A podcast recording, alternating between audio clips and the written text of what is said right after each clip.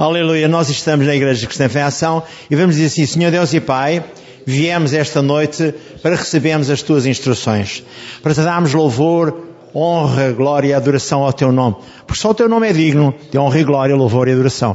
Por isso, Pai, abençoa-nos esta noite e livra-nos de tudo aquilo que tem embaraçado a nossa vida e o nosso caminho através da Tua palavra, Pai. Sejamos abençoados e desligados de todo o mal. No nome de Jesus. Diga, Pai, que esta noite venha do trono da tua santidade uma palavra ungida e seja o teu Senhor Santo Espírito o porta-voz da mesma e ela fique gravada a fogo no nosso espírito e renovada a nossa alma e o bálsamo da mesma vá suavizar e libertar o nosso corpo para a glória do teu nome. Amém, amém. Então pode sentar-se, por favor. Vamos dar um título à mensagem. Eu vou ter o cuidado de falar sobre este assunto que é de extrema importância. O pecado, subtítulo, como arma letal. O pecado é aquilo que o diabo utiliza para dominar os homens. E ele vai instrumentalizar a mente dos homens com o erro. Há pouco eu estive a falar convosco acerca do pecado. O pecado é, na verdade, a ausência da verdade. E nós fazemos a palavra de Deus como Ele manda. Quando nós fazemos a palavra de Deus, estamos, na verdade, a ser abençoados e Deus está a recompensar-nos. E tudo vai acontecer por bem para cada um de nós. Então, o pecado é, na verdade, o erro de vivermos uma vida sem a documentação bíblica. Fazemos do nosso livre-arbítrio o que nós queremos. E por isso há três pecados distintos. O pecado contra o nosso corpo, que é santificação. O pecado contra a hierarquia, que é nós desobedecemos aos que estão em iminência sobre nós. Tem penalização, mas é perdoado depois da penalização. E o pecado contra o Senhor Santo Espírito. Esse não tem, de forma alguma, absolvição nem perdão. Portanto, temos que ter muita sabedoria. Já falei isto Há duas ou três lições passadas sobre o assunto. Agora quero então partilhar convosco mais coisas. Queria então que soubéssemos o seguinte: vamos hoje libertar-nos das barreiras que o diabo montou à nossa volta, pela influência do erro que ele nos levou a praticar.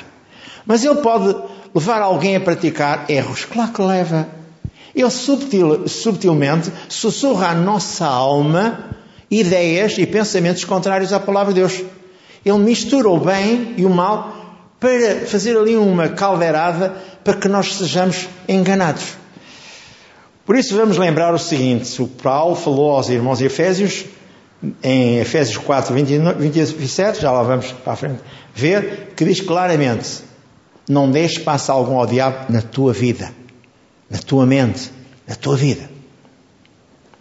Romanos 3, 23, vamos falar também sobre ele, que o salário do pecado é a morte, mas o dom gratuito de Deus é a vida eterna.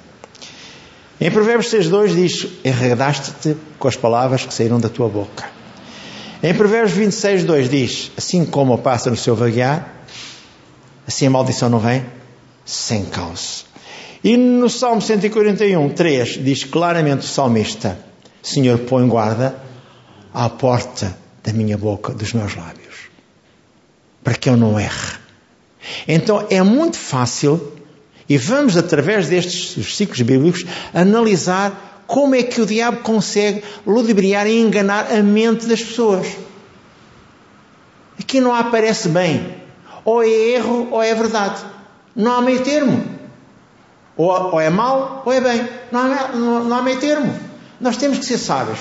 E é aqui que o diabo normalmente vai tentar enganar o homem para que ele possa cometer perante Deus iniquidade. Vejamos. Qual é a função do pecado na vida do homem? É destruir o homem, especialmente no seu corpo, na sua alma e criar descrédito ao Senhor Santo Espírito. O Senhor Jesus começou a falar a certa altura com os seus discípulos e também com os judeus. Eu vou ler o contexto de João 8, 12. E aqui no João 8, 12, eu vou analisar como Jesus falou para os judeus também. Evangelho de João, capítulo 8, versículo 12.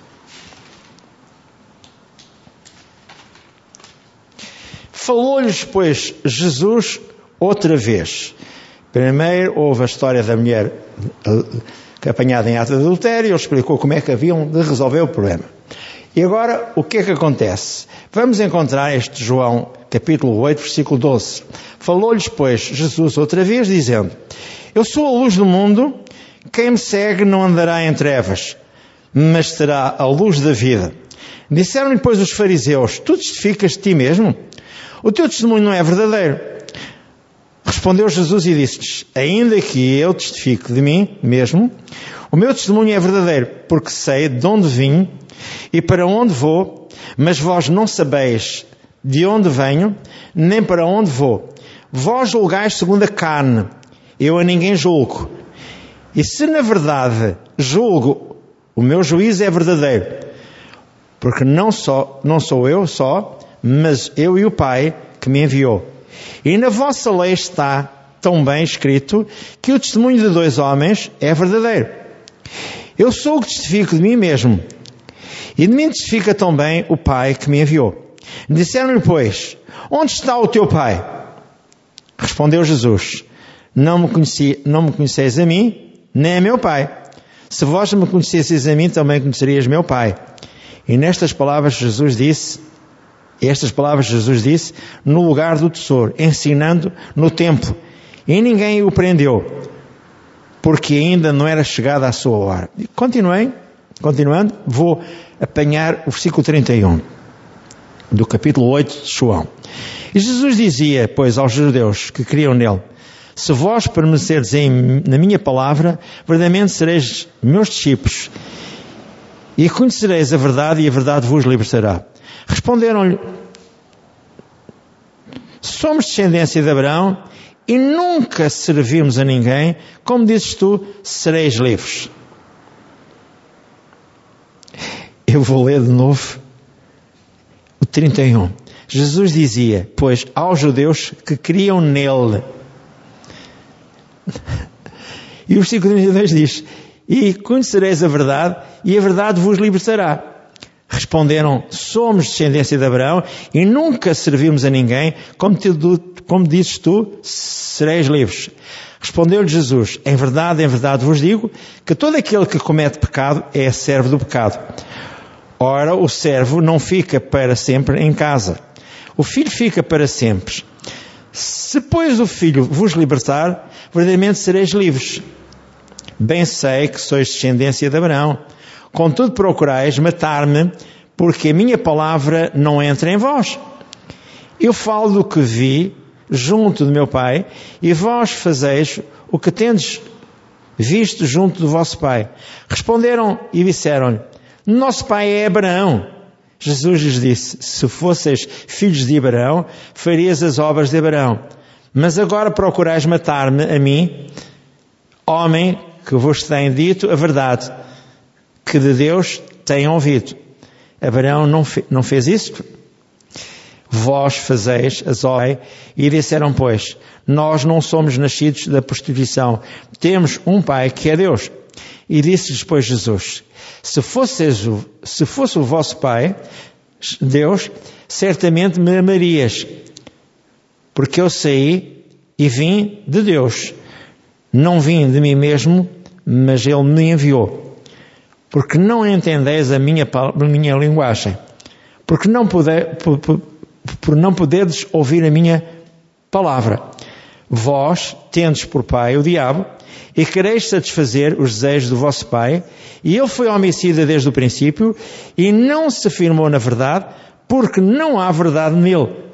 Quando ele, por fer, por fer mentira, fala do que lhe é próprio, porque ele é mentiroso e pai da mentira.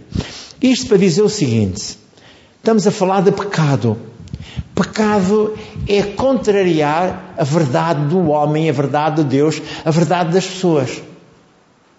As pessoas escondem-se, o diabo esconde-se atrás dos erros dos outros. Como eu disse, Jesus disse: Eu sou a luz do mundo, quem me segue não andará em trevas, mas terá a luz da vida. Os fariseus blasfemavam, até porque Jesus lhes disse: Vós tendes por pai o diabo e quereis satisfazer os desejos do vosso pai. Ele foi homicida desde o princípio e não se firmou na verdade, porque nele não há verdade. Quando ele profere mentira, fala do que lhe é próprio, porque é mentiroso e pai da mentira. E em João 10, 10 fala a mesma coisa. O diabo não vem senão para matar, para roubar e para destruir. Eu vim para que tenham vida e vida com abundância. O apóstolo Paulo alerta em Efésios 4, 27: Não dês lugar ao diabo. Podemos aplicar a expressão fecha a porta da sua vida ao inimigo, porque ele veio para destruir o homem de todo aquele que veio a Deus. E todos aqueles que não têm Deus, a Bíblia diz lá em 1 João 5,19: todo mundo sem Deus jaz no maligno. Quem pode testemunhar de Jesus se estiver doente? Esta é uma boa pergunta. Quando a doença vem sobre o ser humano, ela vem com uma função definida: é a destruição do santuário de Deus, que é o irmão. Um outro ponto. A Sagrada Escritura revela, Romanos 6,23, que o salário do pecado é a morte, mas o dom gratuito de Deus é a vida eterna. Isto significa que a raiz invisível da doença é o pecado. Mais uma vez, em Hebreus 2,14 se declara: mediante o pecado, o império da morte, isto é, o diabo, incessantemente alimenta a doença com vigor, retirando a vida, mediante intensas dores e muito sofrimento. O inimigo sugere à mente do homem o erro, o pecado, a fim de lhe tirar a proteção divina para poder destruir o homem. Quando você vê alguém contaminado, é porque na sua vida ele fez juízos de valor ou está muito magoado e maltratado com aquilo que os outros fizeram. E a única forma de fecharmos a porta ao diabo, para ele não tocar na nossa vida, é perdoar aqueles que nos ofenderam, injuriaram ou maltrataram. Jesus também disse a Mateus 5, 44 e 45 porque Ele faz, faz vir o sol sobre os maus e os bons. Faz vir a chuva sobre os justos e injustos. Mas no Mateus 5,44 diz: Amai os vossos inimigos. Bem dizer que vos maldizem, tratai bem que eles vos maltratem. Então ouça, há aqui um problema a resolver. Como é que deve ser a minha vida? Se eu não quero viver com os homens do mal, eu tenho que me afastar. A Bíblia diz claramente que eu tenho que saber escolher as minhas companhias. Tiago 4,4, por exemplo. O contexto de Salmo 1, versículo 4. Queres ser próspero, queres ser abençoado? Então vê, escolhe as companhias com quem andas. Diz-me com quem andas, diz-te quem és. É preciso muito cuidado. Mesmo os jovens da igreja. As pessoas gostam umas das outras, apaixonam-se uns pelos outros. Paixão é uma coisa que não tem definição, é uma loucura. As pessoas estão cegas por aquilo que não devem estar. E este é o problema das pessoas. Fixaram-se naquela criança, ou naquele jovem, ou naquela outra jovem, e ficam ali, amarrados. E o diabo leva-os a cometer os erros e o pecado. Agora ouça então. O homem, portanto, tem que ser esclarecido. A cura da doença deve ser encontrada não apenas na cura do corpo, mas também na cura do espírito, da alma. Em Lucas 8:55, Jesus ordenou à filha de Jairo que o espírito de vida voltasse. A menina foi chamada, aliás, Jairo chamou a Jesus para ele dar vida à menina que estava moribunda lá em casa. Jesus disse: Não temas que somente a tua filha viverá. Não é fácil ouvir estas palavras, mas de Jesus é fácil ouvi-las. Jesus e a palavra são um. Jesus foi lá, levou três dos discípulos, Pedro, João e Tiago, os mais próximos, os pais da menina, e disse: Não mais, aqui gente neste quarto. Deu a mão à menina e disse: Talita, a ti te digo, levanta-te e anda. É isso que Deus quer que a gente entenda. Há uma expressão que é Jesus é a vida. Ele pode resolver o teu caso e o meu caso. Eu fico muito triste quando eu não consigo ajudar o A, o B ou o C, mas eu não estou por trás dele. Eu não consigo analisar qual foi a vivência que o levou a ter cometido o erro.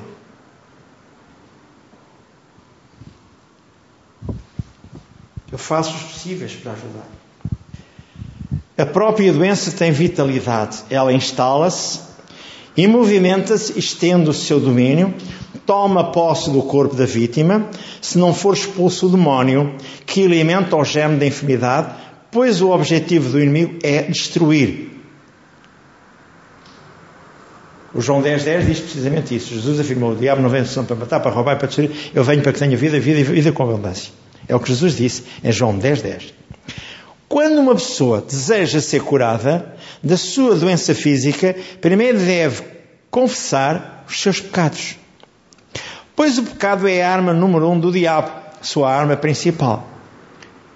Entenda que aquele ser maligno, o inimigo, ele detém o poder da morte. Se alguém quer libertar-se da doença, então deve primeiro confessar os seus pecados e crer em Jesus Cristo a fim de que as forças do mal possam sair em retirada, ou saiam em retirada, para que o homem seja livre e respire a vida de Jesus ou de Deus. A Sagrada Escritura afirma em Provérbios 26, 2: Em causa não encontra pouso. Sem pecado, estamos protegidos de qualquer maldição. O muito cuidado que devemos ter é medirmos as palavras que saem da nossa boca Provérbios 6.2 diz, enredaste com as palavras que saíram da tua boca. Mais uma vez, recordo o salmista Davi, Salmo 141, versículo 3. Fala, para ser curado, temos que ter da nossa boca palavras sábias. Eu vou ler o contexto do Salmo 141, versículo 3. 141, versículo 3.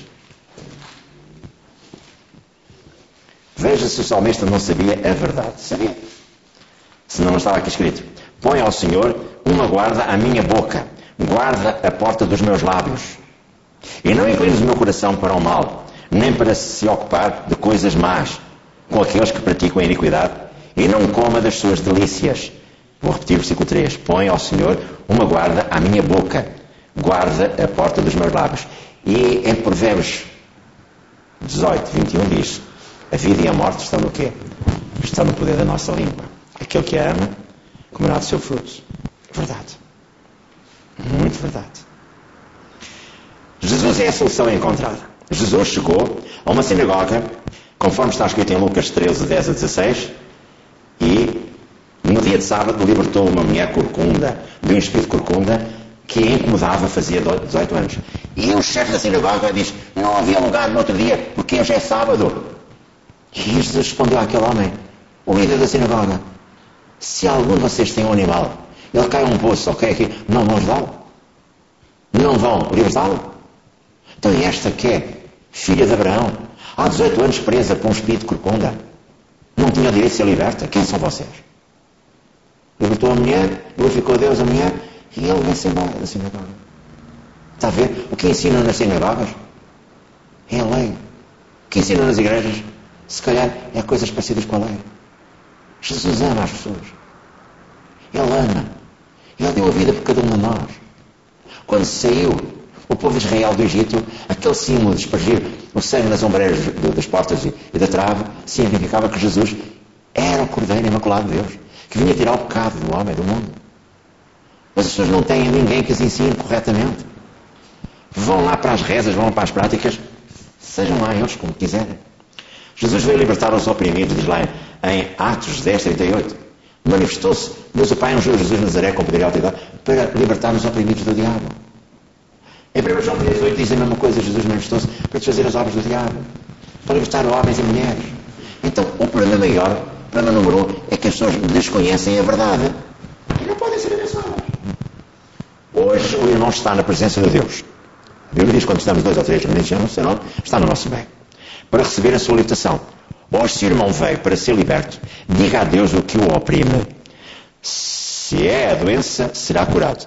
Se é um problema financeiro, será liberto e verá a luz verde ao fundo do túnel. Se é um conflito familiar, entrega a Jesus o seu caso e reivindica a libertação dessa alma, dessa pessoa, para que, para que Deus faça alguma coisa, mas primeiro decida perdoá-lo. Seja cônjuge, sejam filhos, sejam familiares, por afinidade ou mais próximos, se é um emprego, porque não reivindicar diante de Jesus ou de Deus hoje esse emprego, compatível com os seus conhecimentos? Lembro, Deus está onde estiverem dois ou três reunidos em seu nome. Diz lá em Mateus 18, 20. Creia, não duvida. Prepare-se para o confronto provocatório do diabo. O diabo esconde-se atrás dos atos de desobediência do homem e tenta culpar Deus. Gênesis 3, 12. Quando o Senhor Deus e Pai apareceu junto de Adão, ele disse: A mulher que tu me destes foi quem me levou a pecar. A desculpa. Havia livre-arbítrio, ele só comeu da, da, da, da árvore, da frutada, que estava no meio do jardim, que Deus não queria que eles comessem. Porque no dia que, que, que, que ela comessem, certamente separar-se-iam de Deus. Eternamente, sabe? Morreriam espiritualmente. E Deus os tirou, pois, fora do, do jardim do Éden. Capítulo 3, versículos 22 a 24. Para o homem, deixa sussurrar à sua mente o diabo. Pois é penalizado. O que é que o inimigo sussurra à mente dos homens? Ele diz: a cura é real, mas não é da vontade de Deus curar a todos. E diz mais: você é um daqueles que não é a vontade de Deus curar. Deus afirma o contrário. Em Romanos 2, 11 diz: Deus não faz distinção de pessoas. Tudo que vem a Deus, de maneira nenhuma Ele o lançará fora. Primeiro peça perdão dos seus erros e das suas falhas. Isaías 43, 25. Depois fale com Deus, dialogue com, com Deus. Isaías 43, 26. Apresenta as suas razões para que eu te possa justificar. Faz lá o relatório que a minha palavra diz. Será que pelos Jesus Jesus pode ser sarado? Será que levando ele mesmo Jesus em seu corpo, os nossos pecados são maneira para que ele pode pecar vida para a justiça e pelos seus pedidos sejamos sarados?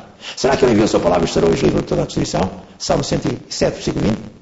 Então, se estes contextos dizem a verdade, porque é que não é de agarrar neles e eu não faço o meu relatório que eu quero, que Deus faça para mim? O diabo continua. A sua enfermidade é obra de Deus. É Deus que está operando através dela. Lembro, para si e para mim. Satanás é o pai da mentira, não vá na conversa do diabo. Ele mente desde o princípio. A doença e o problema é a obra do diabo, de Satanás. Se quiser saber quem ele é, vá ler o contexto de Apocalipse 12, 9 em diante. E vê como ele é e como é que ele agiu também nos céus. É Ezequiel 28. Vá ler. É Isaías 14. Vá ler. A doença e o problema é a obra de Satanás. Satanás tira vantagem da ignorância do homem e persegue-o com medo. Os homens ficam doentes só depois de andarem ou de darem ouvidos a Satanás. Jesus Cristo, ele veio para restaurar o homem. João 3,15 e João 3,36, Jesus veio para dar-lhe vida e vida com abundância, a vida eterna. João 10,10, 10, já falámos, veio para lhe dar vida com abundância. Mateus 8,2 veio para curar até os leprosos. Em Lucas 13,16 veio para libertar uma mulher de espírito corcunda, já falei esta noite, em Lucas 13,16. Em Marcos 5, 35 a 43, ele veio para ressuscitar a filha de Jairo. Em Marcos 5, 1 a 14, ele veio para libertar o endemoniado Gadareno. Estes contextos eram para ser lidos. Mas eu prefiro, você vá ler e se tiver alguma dúvida, depois venha falar comigo. Na verdade, Jesus veio para si hoje. Liberte-se da opressão e do jugo satânico. Vença. Princípios de libertação. Saiba que é da vontade de Deus libertar a todos do jugo satânico hoje. Para tudo isto acontecer, deve remover o seu pecado. Eu vou indicar seis pontos distintos de pecado. Perdoar. Marcos 11, 25, 26. Não faça a sua oferta sem primeiro se reconciliar com o seu irmão. Segundo, renunciar a consagrações de feitiçaria. Deuteronômio 18, 9 a 12 e Isaías 8, 19. Eu vou ler o Isaías 8, 19, que é mais pequenino. Só para que tenhamos noções e não nos deixemos ludibriar nem enganar. Porque o diabo está sempre, às vezes nos consegue enganar. Isaías 8. 19 foi esse que foi. Vos disserem, consultai os que têm espíritos familiares e os adivinhos que lhes chilreiam e murmuram entre dentes, não recorrerá um povo ao seu Deus? A favor dos mortos, interrogar-se os, a favor dos vivos, interrogar-se os mortos? Esta é a verdade bíblica. E a gente está convencidos que não é assim. Posso ler Isaías 45, 20?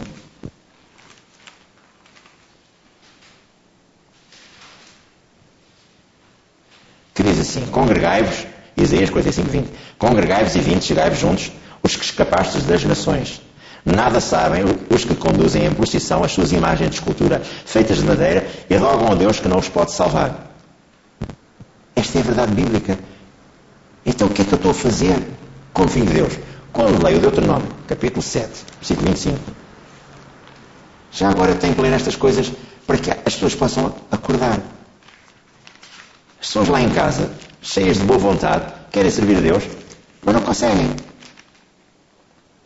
Porque o diabo as engana.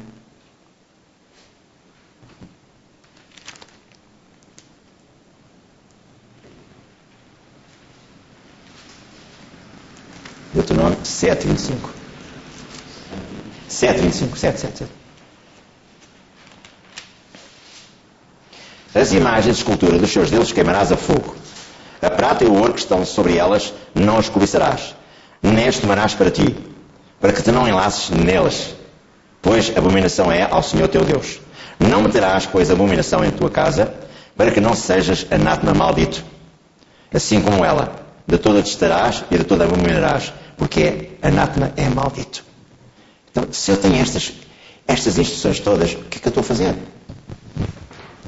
Vou continuar e vou dizer-vos: renuncia à idolatria também. O Êxodo 20, 3 a 5 fala Precisamente quando Jesus, aliás, Deus falou com Moisés e disse: Não façais nada igual ao que está em cima dos céus, nem embaixo na terra. Nem te encontrarás em elas. Porque eu sou, porque eu sou o Senhor teu Deus, que visita a maldade dos pais dos filhos até à terceira e quarta geração daqueles que me aborrecem. Quando eu quero ler sobre os, os, os ídolos, Salmos 115, 4 a 8, fala também. As imagens de Deus têm boca, mas não falam, têm pés, mas não andam, têm ouvidos, mas não ouvem. Torna-se semelhante a eles, aqueles que os fazem. Não se envolve em discussões, Tiago 3 a 6. Quando há discussão, há contenda e inveja. É toda a obra maligna. Não, não aponte dedos, Isaías 58, 89. Não manipule ninguém.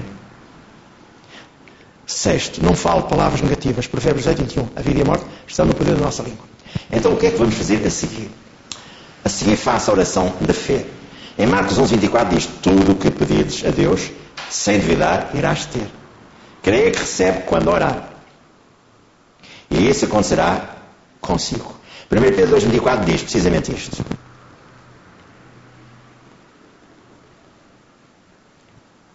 Que Jesus levou sobre ele a madeira os meus pecados, para que morto para o pecado viva para a justiça. E pelas suas pisaduras já fui sarado. Pelas pisaduras de Jesus já fui sarado. E assim acontecerá consigo. Fala em insistência. Tudo o que você pedir a Deus, crendo, assim será consigo. A seguir é tempo de confessar que já tem. Alguns dizem, mas eu não sinto curado. Creia, Deus está a operar. Hebreus 11.6 diz, o que se aproxima de Deus tem que acreditar que Ele existe e que Ele é galardador daqueles que o buscam. Em 2 Coríntios 5.7 diz, fé não é um sentimento. Não é, fé é acreditar e não andar por aquilo que vê. Ou não se manifestar por aquilo que vê. O que fazer enquanto espera a manifestação da bênção? confessa a palavra de Deus. Se é para a cura divina, não esqueça o Exército 53, 4 e 5. Pelos pisos de Jesus você já foi sarado. confesse a palavra de Deus, se é para finanças. 2 Coríntios 8, 9. Bem conheceis a graça do nosso Senhor Jesus Cristo, sendo rico, por amor a vós fez pobre, para que pela sua pobreza fosse enriquecidos. Em Hebreus 3.1 diz que Jesus é o sumo sacerdote na nossa confissão. Quando você confessa a palavra de Deus, confessa Jesus. Porque Jesus e a palavra são um. E o Espírito Santo agarrará nas palavras e irá materializá-las para que você seja abençoado. Lembro mais uma vez o Provérbios 8, 21. A vida e a morte estão no poder da minha e da sua língua. Há que agir. Último ponto. Como para não ser curado? O que é que eu tenho que fazer se os sintomas voltarem? O irmão foi curado. O diabo veio tentar trazer-lhe de volta a doença, o problema. O irmão confessa o erro e diz: Esta é a minha doença. E o diabo dá-lhe de volta. O que fazer então? Resiste ao diabo. Diabo 4, 7. Nem pois a Deus resiste ao diabo e ele fugirá de vós. Não fala aquilo que você não quer colher. Está escrito, Satanás. Pelas pisadas de Jesus já fui curado. Lembro, a palavra de Deus é a espada do Espírito, Efésios 6, 17. Então o que há a fazer agora, esta noite? E durante toda a vez que você ouvir esta palavra, é ministrar. Venha tomar posse do que lhe pertence. Seja a sua cura, seja a sua libertação financeira, seja um lar abençoado, seja um novo emprego, seja negócios a florescerem, filhos no caminho da bênção, tudo o que você desejar, Ele vai conceder. Agora limpe o seu coração. Limpe-se de qualquer mágoa, qualquer ressentimento, de tudo aquilo que é raiz da amargura. Arranque a sua vida para fora, para que Deus possa fluir em si e possa abençoá-lo já esta noite. E quando é que estão a ouvir esta palavra, ou ouvirem gravada, sejam também libertos e abençoados. Retire-se tudo, toda a mágoa. Lembre-se que Jesus afirmou em Mateus 5, 44 e 45. Amai os vossos inimigos.